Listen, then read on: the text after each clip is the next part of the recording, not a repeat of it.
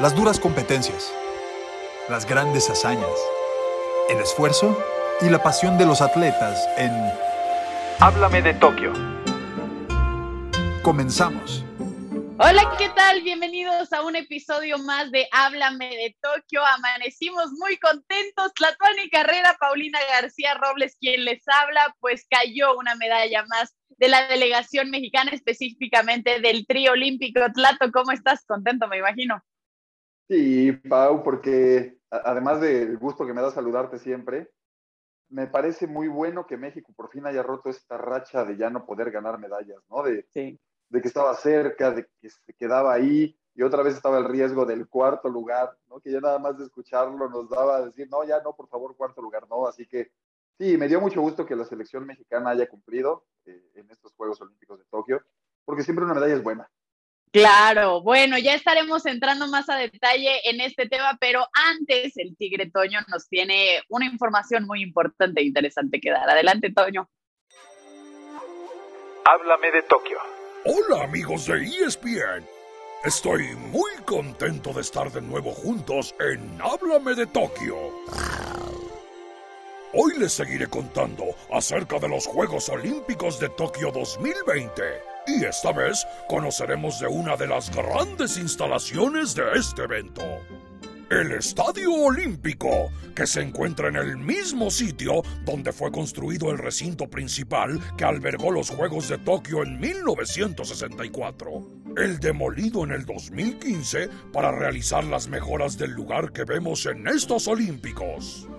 Además de la inauguración de Tokio 2020, este estadio albergará la ceremonia de clausura y también uno de los deportes más grandes e importantes, el atletismo. Con numerosas disciplinas en carreras, saltos, lanzamientos y pruebas variadas, este deporte nos dará mil emociones con atletas que mostrarán su energía para ganar una medalla. Háblame de Tokio. Gracias al Tigre Toño, definitivamente una instalación espectacular en donde también se estará llevando a cabo la ceremonia de clausura. Eso ya lo estaremos platicando más adelante, Tlato, pero yo quiero saber qué impresión te dejó este trío olímpico que al final acaba el ciclo con una medalla de bronce.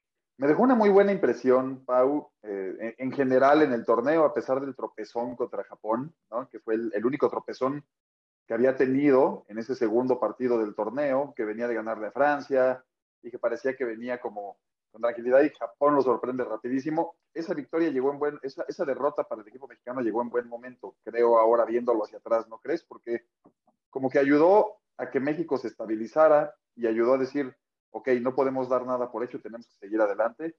Y también le dio una idea de cómo tenía que jugarle a Japón en esta segunda Eso. oportunidad, ¿no? O sea, vio qué es lo que tenía que cuidar de Japón, conoció al rival de frente y dijo, ya sabemos para la próxima qué tenemos que hacer.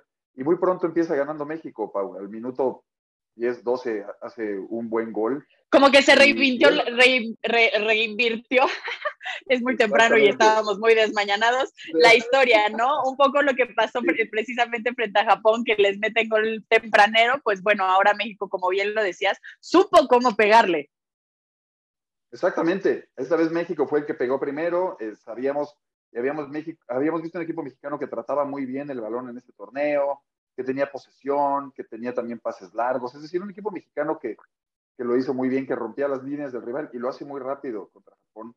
Y eso termina siendo, Pau, una moneda de cambio que saca a Japón de su juego clásico también, que le gusta también anotar pronto y poderte contraatacar y poder moverse y el, balón muy rápido y con ese esfuerzo físico que tienen.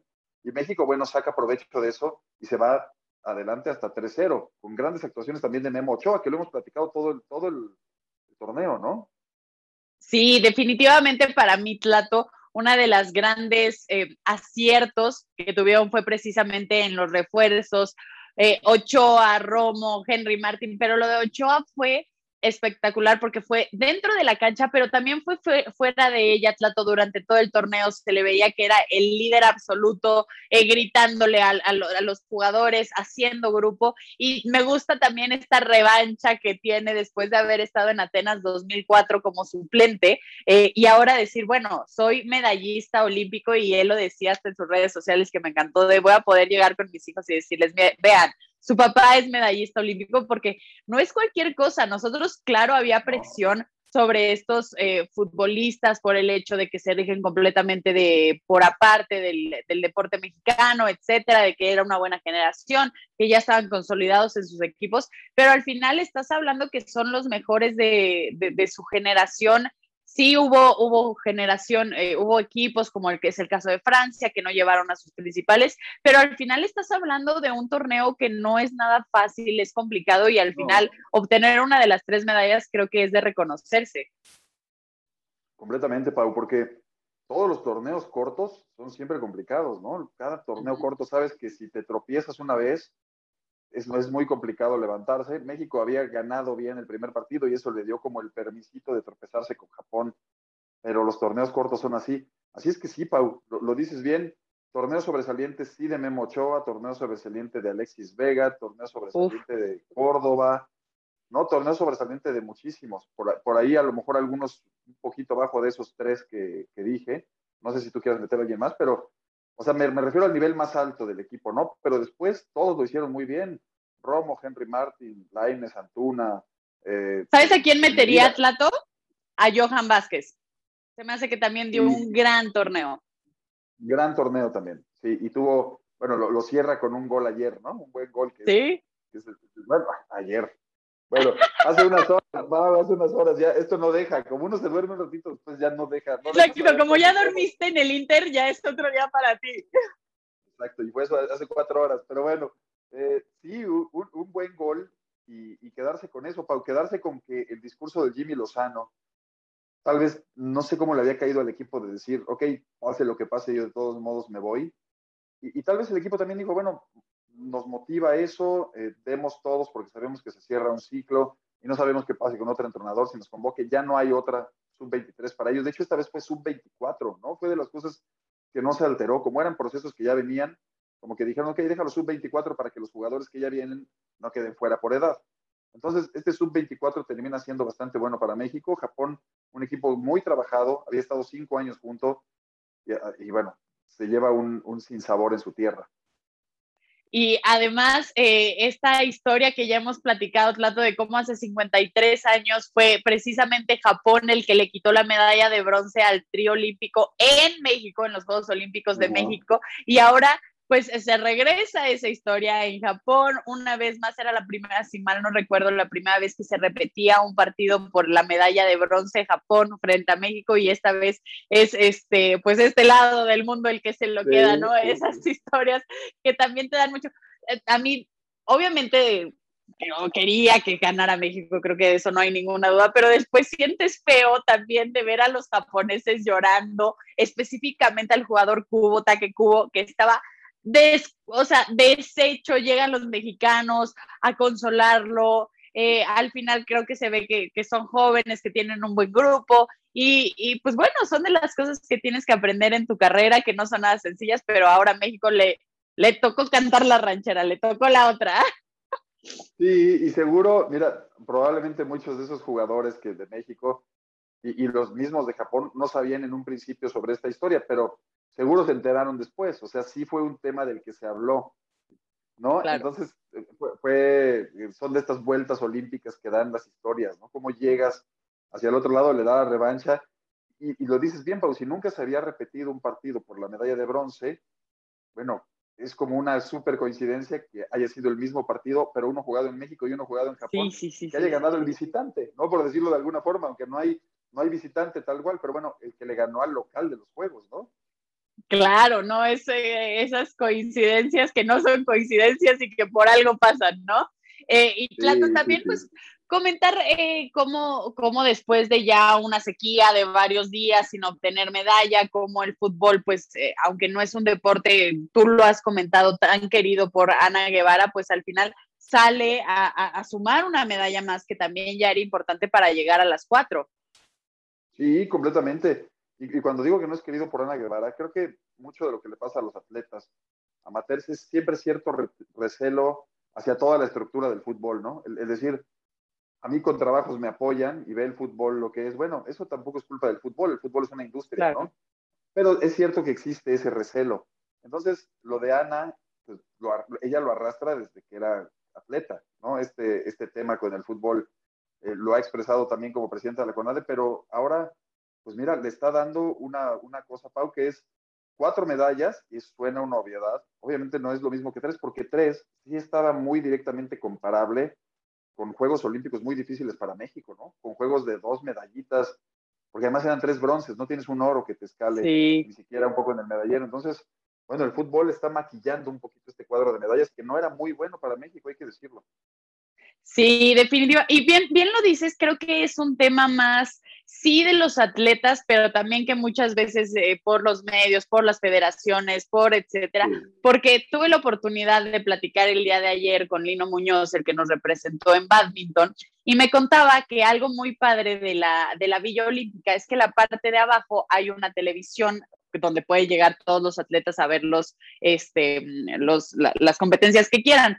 Entonces, cuando juega México y cuando estaba jugando específicamente la selección de fútbol, que todos los atletas mexicanos llegaban a apoyarlos y luego era lo contrario, ya fuera de tiro, ya fuera de arco, llegaban también este, los futbolistas ahí a apoyarlo. Entonces, ve que tenían un grupo bastante padre, me dijo, y era, era muy especial ver cómo los futbolistas se acercaban con nosotros, no solo los mexicanos, de repente volteabas y tenías a Marco Asensio al lado, cosa que seguramente nunca hubiera podido pasar en algo que no fueran unos Juegos Olímpicos.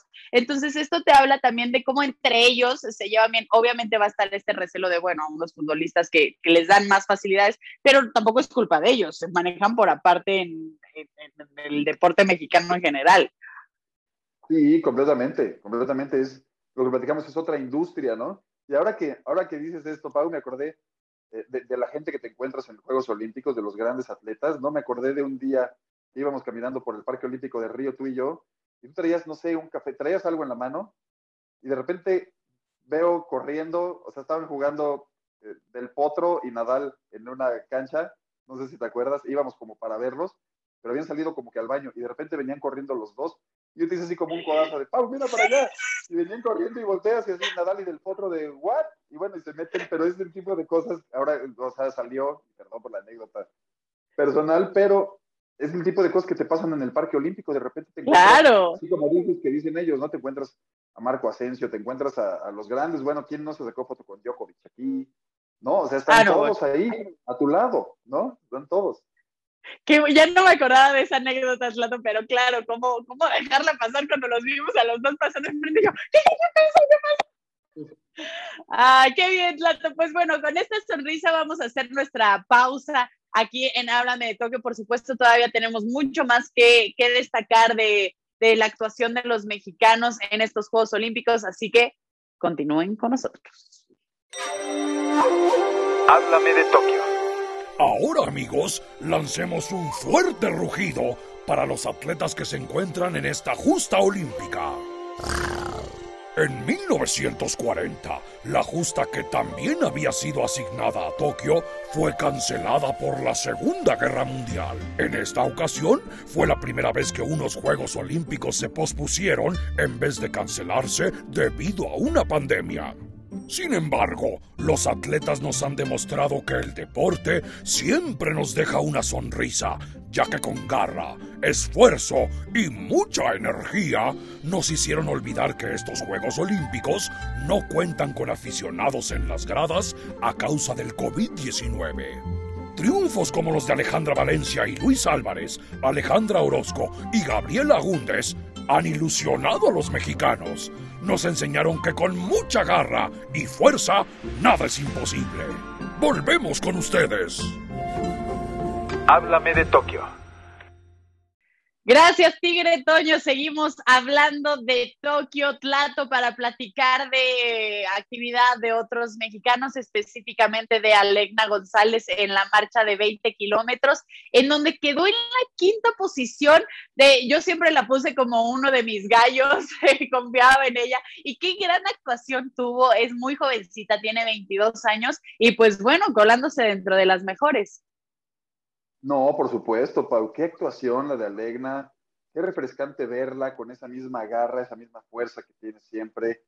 Y, cuando digo siempre, e, es hablando de una jovencita de 22 años, ¿no? Como bien dices tú. O sea, parecería que digo siempre de, que hace mucho tiempo la conocemos. No, pero la ves en el Mundial Juvenil, cómo viene remontando lugares, cómo nunca se vence, y una inspiración para Ojinaga, su ciudad, ¿no? Su, su ciudad natal, Ojinaga, Chihuahua. Ella me platica que cuando empezaba a entrenar, Pau, ella tenía que hacerlo a las 9, 10 de la noche porque los calores son infames, ¿no? Entonces, a las 9, 10 de la noche empezaba a entrenar y de repente en un campeonato nacional la ve quien es su entrenador ahora, Ignacio Zamudio, y le dice, oye, ¿quieres seguir en esto? Yo creo que tienes mucho talento, pero te tienes que venir a la Ciudad de México. Y me cuenta la historia con su mamá y con su abuela, ¿no? Su mamá no la quería dejar venir porque le dijo, no, claro que no te vas a ir a la Ciudad de México, tú estás en Chihuahua. Y me dice, hasta me querían prometer un coche, me querían prometer mil cosas para que me quedara. La abuela, que, ella también le dice que es su mamá, a su mamá y a su abuela les dice mamá, le dijo, ahora sí que a, la mamá le dijo, déjala ir, se está persiguiendo su sueño, déjala que se vaya. Y desde que vino a México, Pau, pues empezó a explotar todo este talento que lo dices bien, lo tiene, y lo tiene en las piernas. O sea, Legna es una joven que ojalá que se siga preparando así, que haya sido una gran experiencia rumbo a Tokio y que nos deja un gran sabor con este quinto lugar. Wow, qué buena historia, Tlato. Y es que sí, eh, también tuvo que parar por todo lo de la pandemia, al final no podía salir y ella que está acostumbrada pues, a caminatas súper largas, después tuvo una lesión, regresa apenas en enero en una competencia en Costa Rica, la gana. Entonces sí, yo creo que eso que ya estaba destinada y mira forma de hacerlo porque eh, bien lo decías de cómo es una inspiración para su ciudad. Eh, Plato tuvimos un en vivo hace, unos, hace unas horas eh, en Instagram y me contabas de cómo en su ciudad fue un revuelo completo y se prepararon para verla. Sí, sí, sí. Eh, en la pantalla gigante la pusieron ahí, bueno, en algún lugar, no, no conozco no sé qué, en qué lugar están de la ciudad, pero bueno, hay muchas sillas, Pau, haz cuenta como un autocinema, como una pantalla de cine wow. exterior, y yo le calculo que en ese momento que eran, debo ser franco, que eran varias horas antes de que, de que empezara el evento, cuando me lo mandaron, debe haber sido unas cuatro horas antes, Pau. En ese momento yo, yo calculo que había por lo menos 400 personas. Wow. No me quiero imaginar, no me quiero imaginar el video después, ¿no? Porque hay una parte, la subí a Twitter y está bueno, sale una buena parte donde está, pero después tuve que editar una parte porque se alargaba muchísimo, donde había gente también atrás. ¿no? Entonces, pues estaba la gente emocionada y yo un poco lo que comentaba en Twitter era, a ver, criticamos a un atleta olímpico por el esfuerzo, pero nunca conocemos ni su historia, ni sabemos lo que le inspira a su comunidad, ¿no? O sea, eso es lo que es un atleta olímpico, o alguien que nos inspira, que esté, todo, que esté toda su ciudad esperando a Legna, es el orgullo que le da a alguien tener una atleta olímpica que es de tu tierra como para que la critiquemos y digamos, ay, es que quedó en quinto.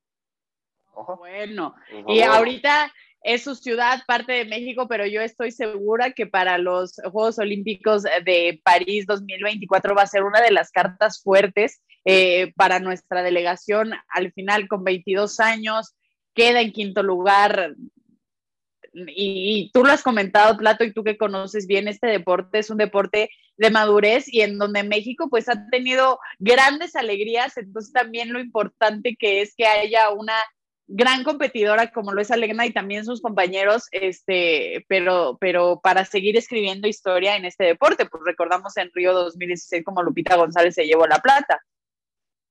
Sí, por supuesto, por supuesto, y qué bueno que viene esa continuación, ¿no? Después de, bueno, que Tristemente Lupita no está por todas las circunstancias que ha vivido, pero saber que hay alguien más que puede seguir esos pasos, ¿no? Porque nos acordábamos que Lupita eh, es un deporte, como dices tú bien, Pau, de mucha tradición para México, pero que las mujeres no habían podido meterse a las medallas, ¿no? Y llega Lupita con toda esta fuerza y con todo el empuje que le conocemos. Claro. Y lo logra. Bueno, qué padre y qué bien que Alegna lo sepa y que Alegna sabe que además es posible, ¿no? Lo que hizo también Lupita es abrir camino y decirles a las mujeres, también nosotras podemos y vemos a Legna convencida de esa idea y en una gran forma. Yo, yo, es de las atletas que quiero ver en París también. Y mira cómo estamos hablando ya nostálgicamente, como que estos juegos ya se van a terminar. ya, se nos van a terminar, Plato, ya se nos van a terminar. Eh, para poco más de estas nuevas generaciones, solo también eh, mencionar lo de Andrés Villarreal, que pasó a la semifinal de clavados de plataforma de 10 metros, en donde pues también es un joven que, que, da esperanzas eh, hacia futuro y, ¿por qué no? Tampoco descartarlo para estos Juegos Olímpicos, para semifinal, pero eh, pues teniendo en cuenta todo lo que hay detrás y los competidores con los que va a estar, ¿verdad? Sí, cómo no, Pau, de los rostros este, nuevos que vemos, que siempre es reconfortante ver que la Escuela Mexicana de Clavados, cuánto hemos platicado, Pau, que es la que siempre se mantiene, ¿no? Porque hablábamos hace un ratito de la de marcha, y la de marcha ha tenido sus huecos al final, como que hay años donde no hay nadie tan fuerte, y la de clavados, cada vez que la ves, hay alguien eh, maduro, joven, ¿no? Entonces, el saber que estamos en camino rumbo a Tokio, Pau, y que los próximos jóvenes que van a tener la estafeta, se están fogueando aquí y están haciendo una gran, gran competencia. Lo vimos con Gaby Agúndez, hoy lo estamos viendo con Andrés Villarreal. O sea, ya meter con Aranza Vázquez, ¿no? Ya meterse a todo esto es como decir, venga, están las nuevas generaciones ahí y están empujando. Entonces, eso es lo padre de Andrés Villarreal. Espero que pueda trascender la semifinal y que llegue a la final y ahí, bueno, que dé su mejor esfuerzo. Ahora, Tlat, eh, ahorita que comentábamos un poco de cómo son estas nuevas generaciones, de, cómo están dando sus mejores esfuerzos, eh, específicamente creo que tú y yo tenemos una historia detrás, tú de los clavados y yo de la marcha, porque en Río 2016, y les queríamos contar esta anécdota desde hace mucho, desde que comenzamos con el podcast, nosotros lo llamamos el sábado de gloria, porque no caían las medallas en Río nosotros ya nos estábamos dando por vencidos. Bueno, incluso yo me acuerdo que ese sábado como que me habían dicho, no, la mañana está tranquila, si quieres vete a conocer un poco de Río. Y yo, ah, perfecto. Empiezan a caer todas las medallas y de repente fue de, no, ¿cuál es el día libre? Nos tenemos que poner a trabajar porque era precisamente conseguir a todos los que habían sido medallistas para que estuvieran en el show con nosotros.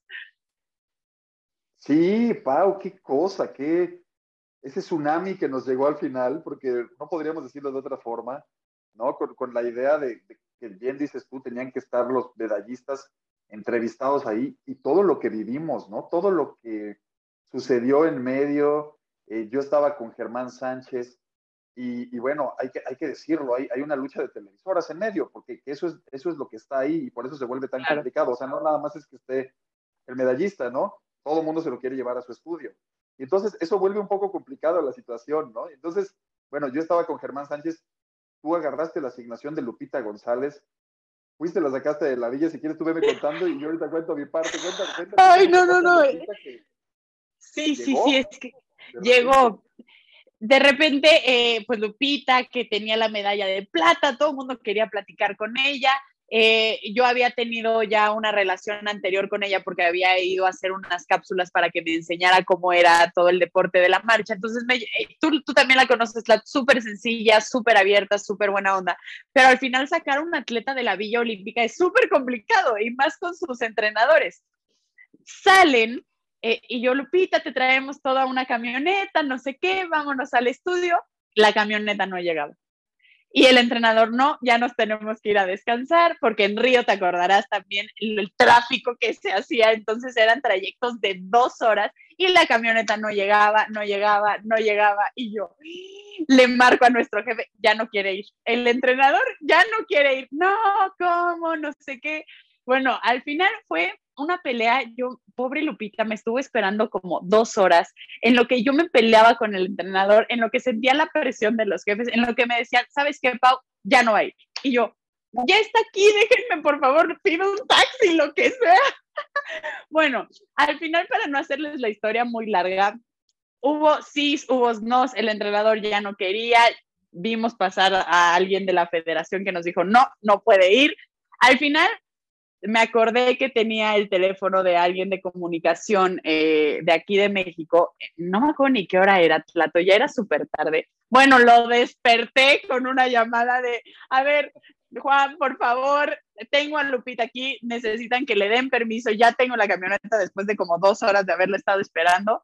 Ya, ya se había dado por perdido el caso de Lupita, ya nuestros jefes y los que estaban por entrevistarla dijeron, Pau, ¿sabes qué? Ya regrésate, no pasa nada Y en eso despierta a todo el mundo en México. A ver, por favor, solo necesito un sí. Ok, un sí. Se lo enseño del celular al entrenador y me dice, bueno, vamos rápido y que nos vamos con Lupita. Y cuando llegó fue una satisfacción, fue una alegría. Creo que tú ya estabas en el estudio precisamente con de Germán, que ahorita nos vas a contar, pero fue cómo fueron llegando cada uno de los atletas, pero eh, fue, fue mi propia medalla, Tlato, fue mi propia medalla de oro porque yo ya lo daba por perdido. Mientras todos los demás estaban peleando por otros. Claro, porque mientras tanto, a ver, hay, hay que dar como el contexto, Pau. Tú estabas en esa batalla, por otro lado, estaban en la batalla con María del Rosario Espinosa, y me refiero a batalla, bueno, porque, porque decíamos que era, todas las televisoras se lo quieren llevar y todas las televisoras asignan gente para, para estar ahí. Y entonces estaba, me acuerdo, de un lado estaban León Lecanda, Alex de la Rosa, Odín Ciani con María del Rosario Espinosa, y de este lado estaba yo con, bueno, con el jefe de información Mario Palafox y con alguien más intentando traer a Germán, ¿no? Que había ganado. Afortunadamente yo había hablado con su representante y José Ramón Fernández había hablado con su representante para decirle queremos que venga y ella se había comprometido con nosotros, se había comprometido con Disney. Ah, Sin embargo, para no ir diciendo los nombres de las otras televisoras, de repente yo volteo, Pau, y lo veo en un carrito de golf de otra televisora y me lo agarran y se lo llevan, no de plano. Entonces, yo tuve que correr por todo el parque olímpico para que no se me fuera Germán. Esto estamos hablando de que eran las 7 de la noche y lo teníamos que llevar al programa de las 12 de la noche. Entonces yo tenía sí, que a las 12. Cinco horas, ¿te acuerdas? Porque era a las 12 de la noche de Río se grababa para que saliera a las 10 de la noche de México. Entonces yo tenía que ingeniarme cinco horas de cómo tener a Germán sin que alguien más se lo llevara. Entonces, de entrada se lo llevan.